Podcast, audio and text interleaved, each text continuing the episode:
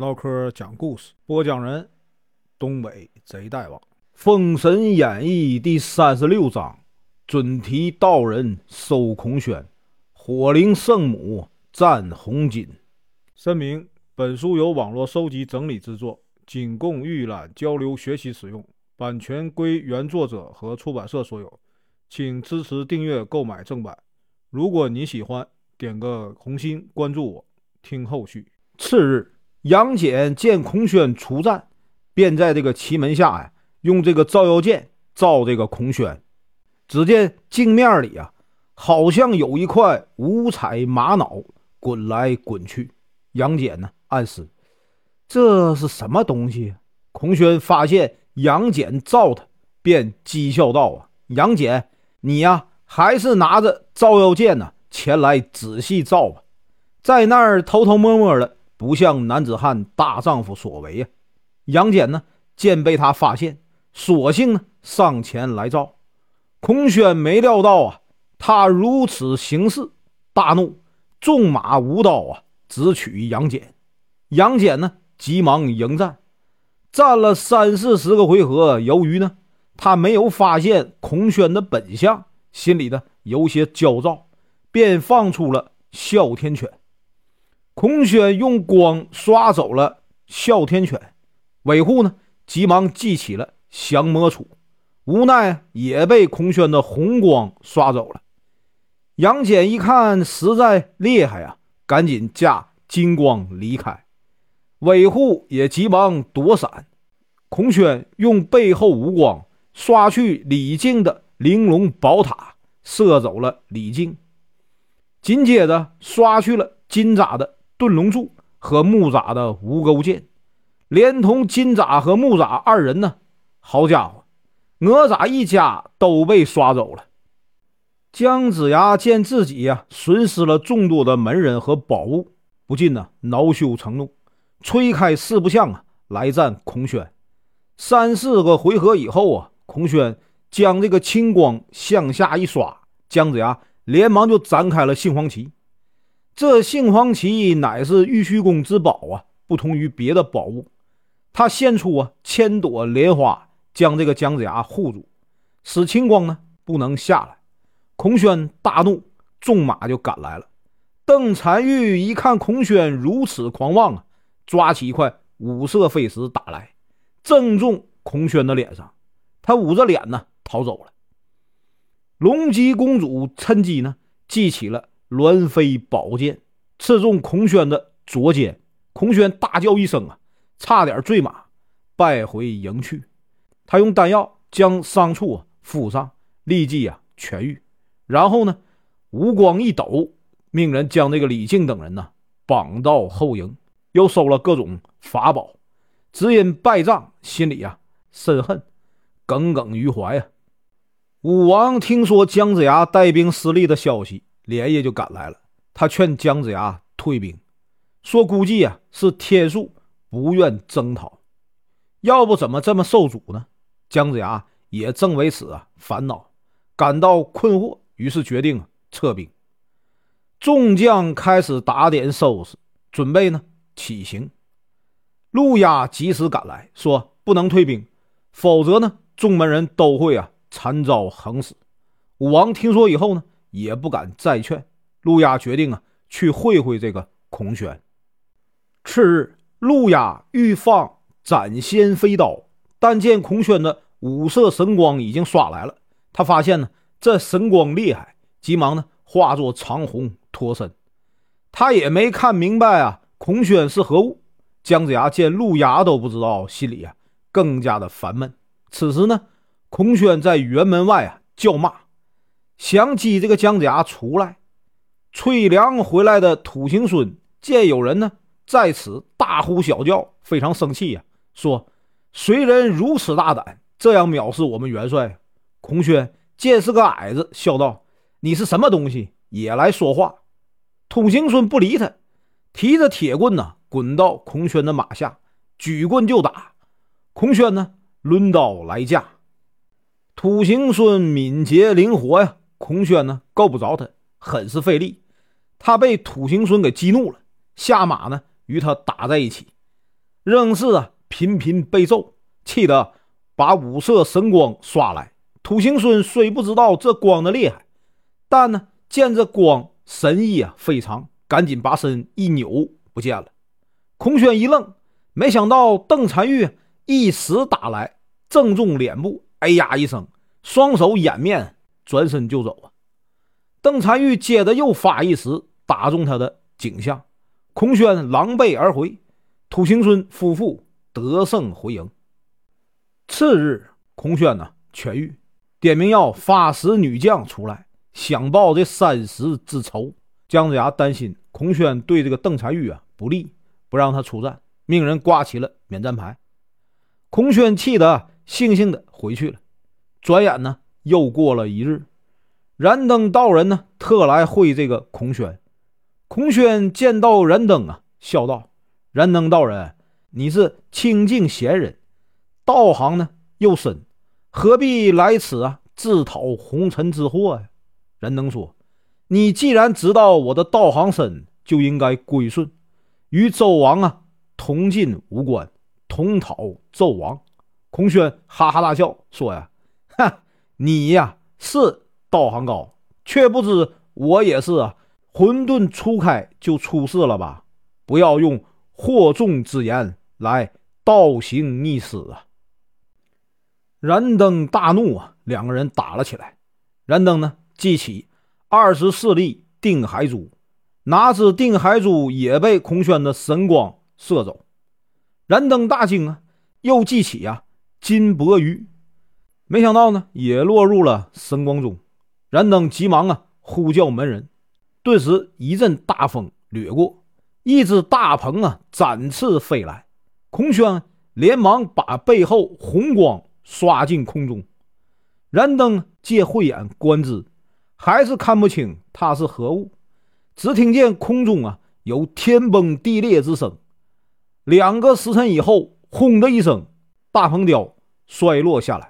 燃灯一看，孔宣呢冲自己而来，急忙撤回营去。不一会儿呢，大鹏雕回来了。燃灯问他可曾看清孔宣是什么？大鹏雕说：“弟子。”只见有五色祥云护着他，好像有两次之行，不知是何鸟啊！众人正在讨论，突然军士来报，有一位道人求见姜子牙。同燃灯啊，到这个辕门外迎接。只见此人呢，身穿道袍，手持啊树枝，原来是啊借给广成子青莲宝色旗的准提道人。他说。孔宣呢，与我西方有缘，贫道特来请他同赴极乐世界。燃灯啊，和姜子牙喜上眉梢。次日啊，准提道人来见孔宣，邀请他一起啊到西方极乐世界修成正果。孔宣大笑道：“哈哈，一派胡言呢！”举刀往他头顶劈来。准提道人呢，用手中的七宝妙术。一刷刀就脱手而出了，孔宣呢急忙取出啊金鞭，准提呢又一刷，金鞭也飞了。孔宣慌忙呢用背后的红光去刷，只见呢准提道人立即被刷走了。众人大惊。这时呢，大家发现呢孔宣似乎啊被定住了，睁着眼张着嘴却不动。一会儿，只见他身上的头盔袍甲。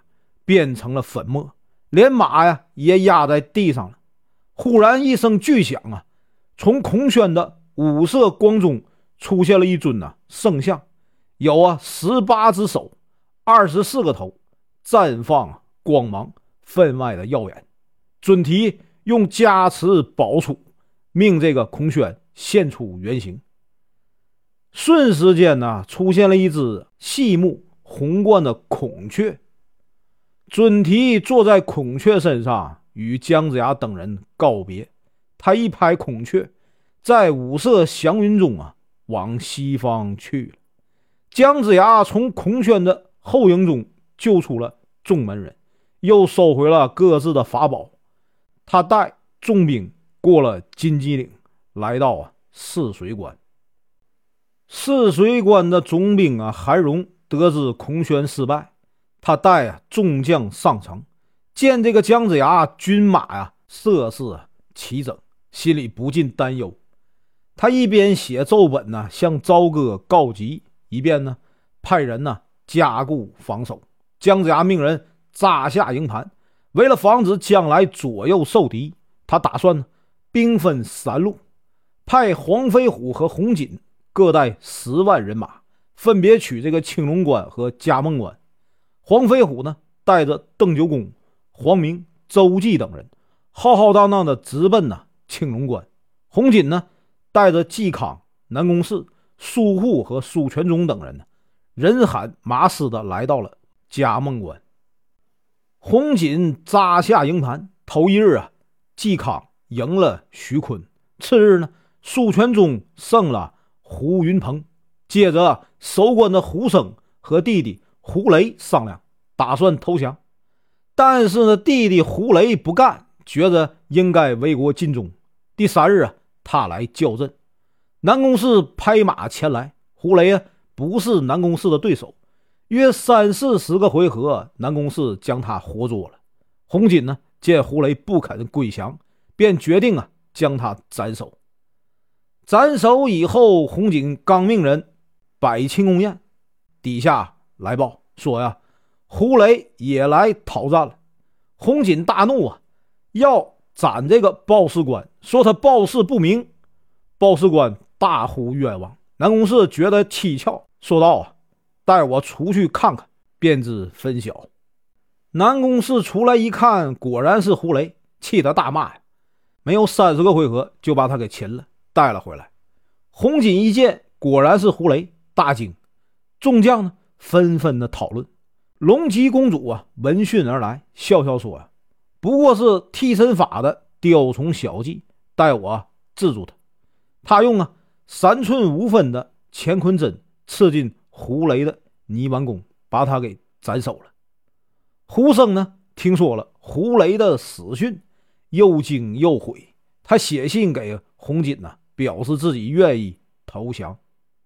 红锦很高兴啊，重赏了差官，让他回去告诉胡生，明早进关。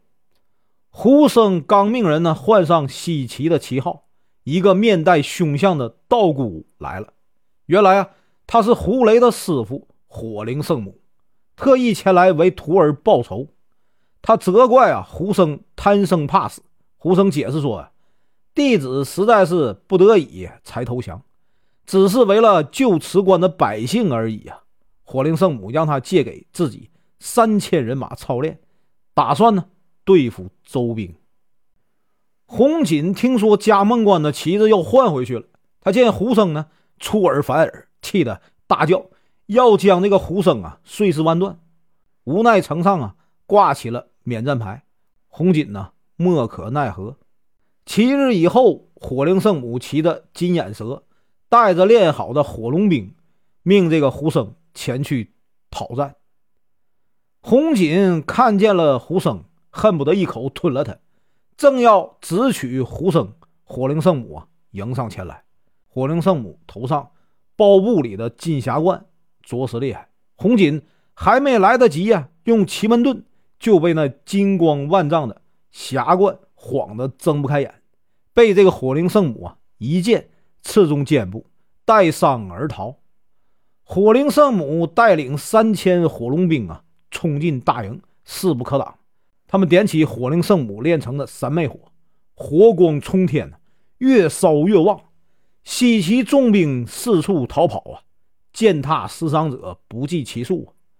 龙吉公主急忙上马提剑，来到中军，正要念咒救火，被这个火灵圣母一剑刺伤，只好逃走。火灵圣母啊，追了六七十里啊，才罢休回去了。这一仗啊，红锦。折兵一万多人，他们呢连忙派人给姜子牙送信，请求支援，又用仙丹治愈伤口。姜子牙一看大惊啊，急忙将军中大事交于李靖，带着哪吒和韦护啊赶到了嘉梦关。无奈他们呢也敌不过火灵圣母的金霞冠，姜子牙被他砍伤，只得逃走。周兵呢群龙无首，乱成一团，被烧得惨败。圣母啊，紧追姜子牙，用这个浑圆锤把姜子牙从四不像上打下来。他得意洋洋的下了金眼蛇，要来取姜子牙的首级。本文结束，感谢观看，请听后续。